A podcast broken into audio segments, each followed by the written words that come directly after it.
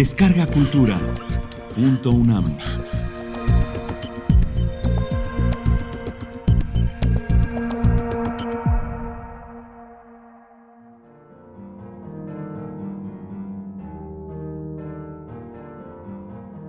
Socorro Venegas, vestido de novia.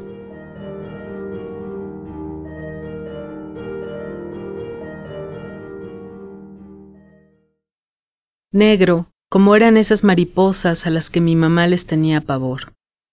Aparecían en las esquinas de la casa, en el techo, las alas bien abiertas, señoras de los ángulos, soberanas del silencio. Mi mamá primero se reponía de la impresión de encontrarlas y luego las ahuyentaba con una escoba. Era una labor delicada en la que debía contenerse y dosificar energía.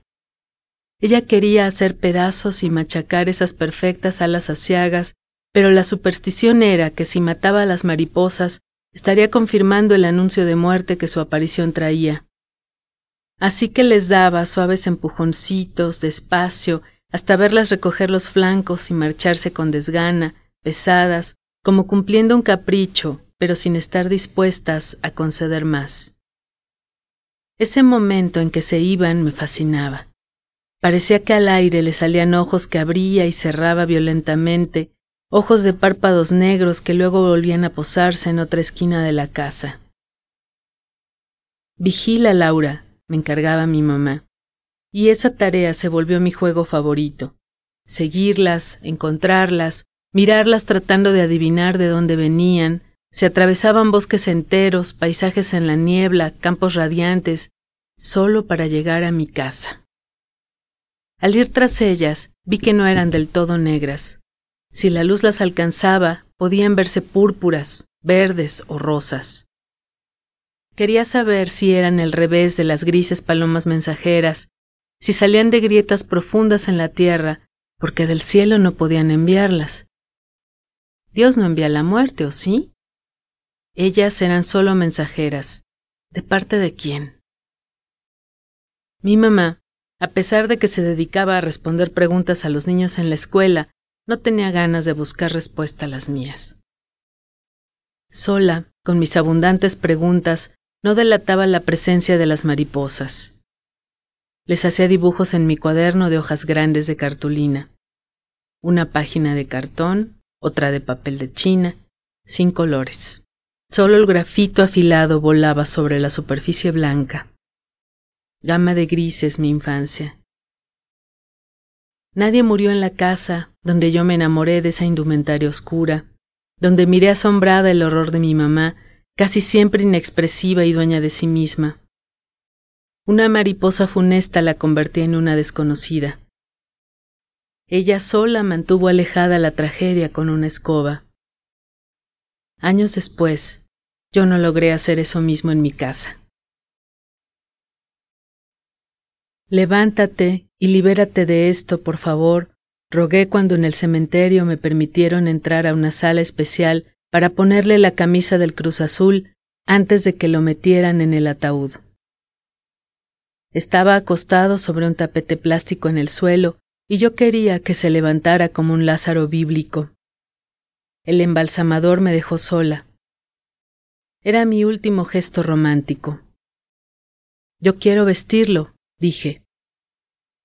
Antes, cuando pidieron mi autorización para evitar que el cuerpo se deteriorara por el terrible calor de mayo, tuve que firmar un consentimiento. Me arrepentí de haberlo hecho cuando me informaron que el método era inyectarle formaldehído. Él sentía terror por las agujas. Ya no le dolerá, ¿verdad? Me consulté en voz alta. El hombre de los servicios funerarios alcanzó a escucharme y tuvo a bien responderme como si fuera una niña de cinco años. Claro que no, él ya está en el cielo. Esto habría hecho reír a Aldo. Era un agnóstico feroz. ¿Qué podía saber yo de cadáveres? Y sin embargo, creía saber todo de Aldo. Pedí que me dejaran sola. Iba a vestir a mi marido. El encargado asintió con respeto. No sé si pensó que yo entendía lo que hacía, o tal vez creyó que tenía que darme cuenta sola, que finalmente no estaba para que me dijeran que no, o menos aún para que me dieran instrucciones.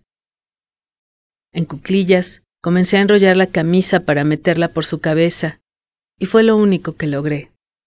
Su cuerpo estaba rígido y pesado. Pensé en ciertas escenas fallidas con personajes ridículos que no logran elevarse a la tragedia.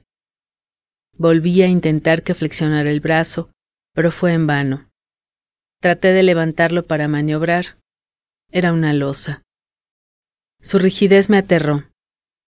Esa frialdad que irradiaba estaba a punto de hacerme gritar. No me salían lágrimas, pero tenía gritos contenidos en todo el cuerpo. Eso era de verdad la muerte. Yo no había hecho el amor con ese hombre de piedra. La camisa del Cruz Azul, que ese año había ganado el campeonato frente al León, se arremolinaba en su cuello. No había expresión en su rostro, su boca pequeña y bien dibujada estaba cerrada suavemente. Los labios tenían una leve tonalidad morada, las mandíbulas tensas como todo su cuerpo un desconocido, un hombre muy lejano. En ese momento me di cuenta de que realmente no lo había visto. Todo el tiempo llevaba su imagen en mi mente, miraba sobre mi hombro esperando escuchar su voz, que apareciera y me consolara. ¿Por qué no estaba a mi lado en semejante trance, el peor de mi vida? Quería saber cuándo habíamos juntado nuestros cuerpos desnudos la última vez, que me lo dijera él. No me percataba de que Aldo estaba ahí mismo, incapacitado para siempre. Sus párpados cerrados, sin rictus, casi plácido. ¿Los cristalinos seguirían en su lugar? ¿Esa fue la caída tan temida la que lo habría dejado ciego? No pude terminar de ponerle la camisa no tenía esa clase de fuerza. Pasé las manos sobre sus suaves mejillas, heladas en pleno mes de mayo. La misma piel blanca y fina de su madre. Aldo tendría que perdonarme. Yo no iba a vestirlo para su último viaje. Tenía que irme de allí. ¿Qué fue lo que dijiste antes de partir? pregunté. Alcé la mirada y encontré al desconocido esas cosas que uno nunca podría olvidar, esos gestos que el destino delega en seres anónimos, personajes fabricados para ser olvidados, pero con funciones esenciales dictadas desde algún lado con suma concisión. Casi sentía que a estos desconocidos ya les debía todo. El que me dejó acompañar a Aldo en la plancha de la morgue, el paramédico que se apiadó e intentó hablarme de la muerte con delicadeza, el artesano que labró con arte la caja olorosa de madera donde estarían siempre aquellas cenizas, y ahora este señor que me decía que no me preocupara por nada. Él pondría la camisa. Aunque, añadió, yo le voy a la América.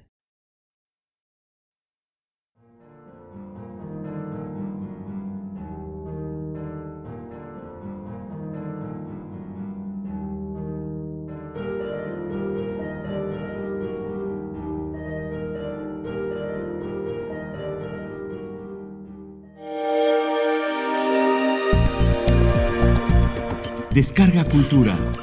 Punto UNAM.